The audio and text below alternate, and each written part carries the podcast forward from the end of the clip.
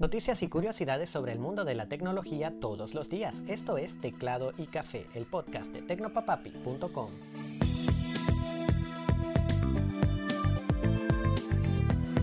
Hola, un saludote, soy Alexis y hoy vamos a empezar hablando de vehículos autónomos. ¿Te has preguntado qué pasaría si un vehículo autónomo viola una norma de tránsito y lo detiene la policía?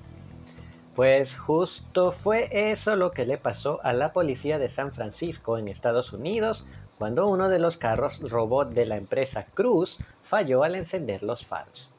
El aparato iba por la calle al anochecer con las luces apagadas, por lo que una patrulla de policía lo detuvo. El agente se acercó al carro e intentó abrirlo sin éxito y se regresó a su patrulla.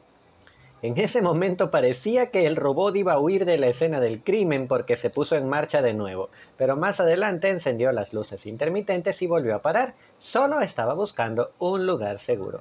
La escena es bastante graciosa, pero demuestra que hay, pero demuestra que aún hay mucho que aprender de esos vehículos. En defensa de Cruz, la empresa tiene un número especial de contacto y un procedimiento que comparten con la policía para actuar junto a ellos en estos casos. Parece que a este agente se le olvidó llamar humanos. Y seguimos hablando de robots. Y es que los científicos de la Universidad Brunel de Londres y la Universidad de Leicester desarrollaron un bot capaz de detectar usuarios con depresión leyendo únicamente sus tweets. El software tiene una precisión impresionante, siendo capaz de detectar pacientes el 90% de las veces, o sea, 9 de cada 10.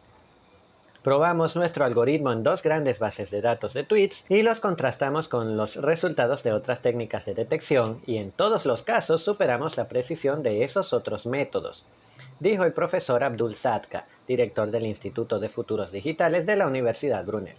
El bot Primero corrige abreviaciones y errores ortográficos pasando los tweets por un programa de lenguaje natural y luego analiza factores como contraste entre la cantidad de palabras positivas y negativas, la cantidad de amigos que siguen al usuario y los que él sigue y los emoji que utiliza.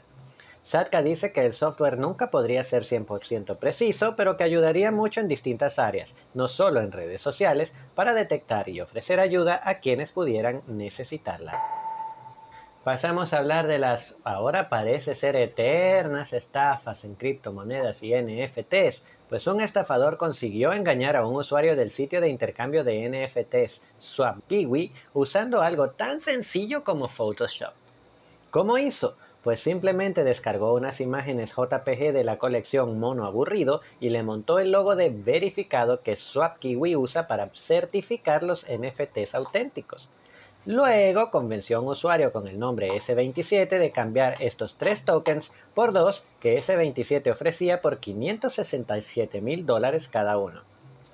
S27 se dejó convencer y viendo que un mono aburrido puede llegar a costar varias veces más que sus obras, aceptó el intercambio, perdiendo así unos cuantos millones de dólares a cambio de tres archivos JPG sin ningún valor. El problema más grave es que la blockchain es completamente descentralizada, por lo que no hay garantía de nada, ni siquiera de recuperar sus obras, algo que SwapKiwi tampoco ofrece. Qué historia tan ridículamente triste.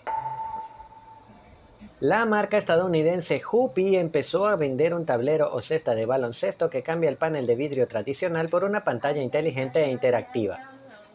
El aparato promete ofrecer a sus usuarios un entrenamiento similar al que llevan los jugadores profesionales de la NBA, con tutores virtuales, seguimiento de tiros y zonas y porcentaje de errores y aciertos. También tiene la posibilidad de hacer videollamadas por medio del teléfono del usuario para contactar con un entrenador o desafiar a otros a un juego de tiros en línea. También puede reproducir televisión por internet y conectarse a servicios como Netflix y otros para verlos mientras entrenas.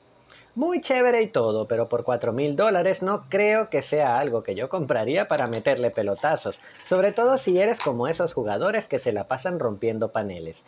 Mejor romper una lámina de vidrio que una pantalla de 4 mil dólares. Yo paso. Vistazo al pasado. Y vamos con el vistazo al pasado. El 11 de abril de 1985, la junta directiva de Apple Computers solicitó la renuncia del fundador de la empresa y en ese entonces jefe de la división de computadores Macintosh de la compañía, Steve Jobs. El presidente de la firma, John Scully, esgrimió como argumento para despedir a Jobs que éste se enfocaba demasiado en diseño y tecnología, descuidando los negocios y las finanzas. Enojado y bajo presión, Jobs dejó la empresa que él mismo creó y fundó Next Computers para dedicarse a lo que a él le gustaba, diseñar computadoras.